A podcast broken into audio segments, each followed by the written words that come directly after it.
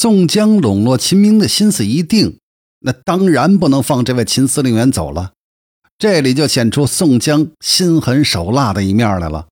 当天晚上，宋江派人穿了秦明的衣服，冒充秦明去洗劫青州市，杀了好多无辜的百姓，焚烧了好多的房屋，并有意暴露身份，陷害秦明。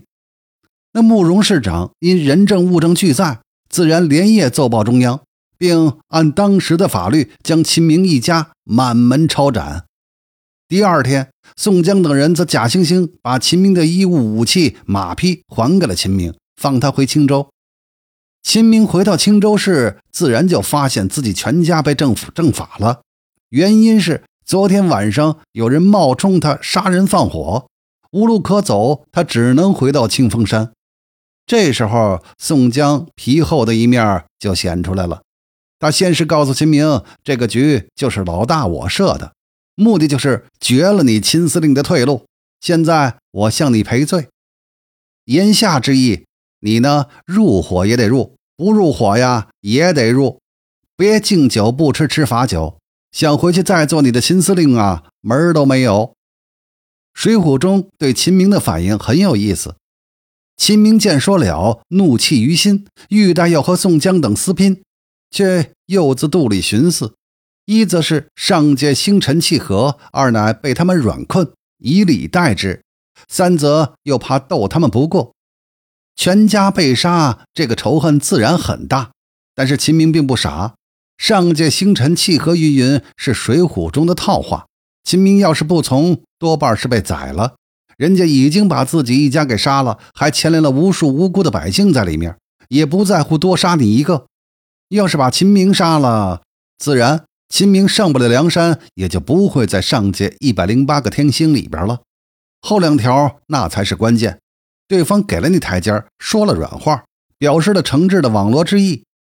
而且第三条最为关键，自己人单势孤，眼下若不从了，多半是死路一条。那人求生的欲望是很强烈的。秦明既然已经一无所有，也只有黑道这条路可以走了。于是秦明放软话了，因此只得纳了这口气，便说道：“你们弟兄虽是好意，要留秦明，只是害得我忒毒些个，断送我妻小一家人口。意思是说，你们也忒狠了，我一家老小的命都没了。”宋江一看事情有转机，马上说：“正巧花荣有个妹妹。”不如我做主，把她许配给你，婚礼嫁妆之类的我来搞定，你秦司令看看如何？这事已至此，秦明也只能顺水推舟答应了。秦明这件事儿，宋江的厚黑之术发挥的是淋漓尽致，冒充秦明洗劫青州，而杀死无数无辜百姓，并害了秦明一家被杀，导致秦明断送白道大好的前程，这是宋江黑的一面。而事后做光明磊落状，告诉秦明真相，并许配花荣的妹妹，又是厚的一面。如此老道，难怪能后来成为梁山黑帮组织的老大。秦明可以算是第一个背上梁山的好汉。而事实上，宋江这时候啊还没上梁山呢。秦明的梁山之路，跟什么社会的黑暗、官府的腐败根本沾不上边儿。而是黑道为网络人才不幸的牺牲品。秦明的故事在后面还会多次发生，在朱仝的身上、李应的身上、徐宁的身上，以至于最惨的则是梁山未来的二哥卢俊义。这套手法在香港的黑社会电影中比较常见，一般都是坏的黑社会大哥为网络一些不愿为己所用的人才所用的。影片中大部分这些被黑道逼上黑道的人都会觉醒，最后叛离黑道。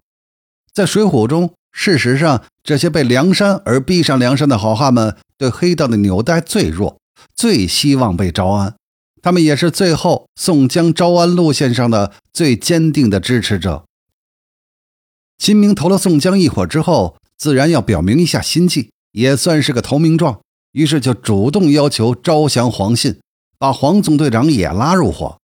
黄总队长是秦司令的手下，也是徒弟和最好的朋友，所以秦明也有相当的把握。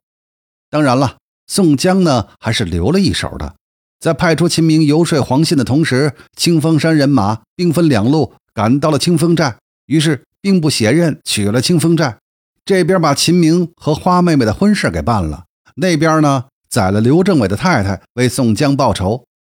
原先垂涎刘太太姿色的王矮虎略有不爽，但宋江马上许诺会给他搞定一个老婆的，安抚住了他。这件事儿后来成就了《水浒》上为数不多的几段姻缘之一，这儿先按下不表。清风寨一个小地方，自然不是久留之计。于是宋江建议上梁山，于是一行人收拾完金银财宝，往梁山而去。途中又收了吕方、郭盛两位。吕方呢，原来是做药材生意的；郭盛原来是做水银生意的，都在赔本后上了黑道。这两人火并是被宋江一伙劝止，并拉入宋江一伙。吕郭两人最后的排名分别为五十四和五十五。上梁山后，一直担任宋江的贴身侍卫。快到梁山的时候，宋江遇上了家里派来送信的石勇。石勇呢是个无赖混混，平时呢靠开个小赌场为生。后来因为赌博与人争执打死了人，所以逃到柴进那儿住了一段。以后听说宋江的大名，就来投奔宋江。到了宋家庄，是宋江的弟弟宋清接待的，告知宋江不在，这才让他带封信给宋江。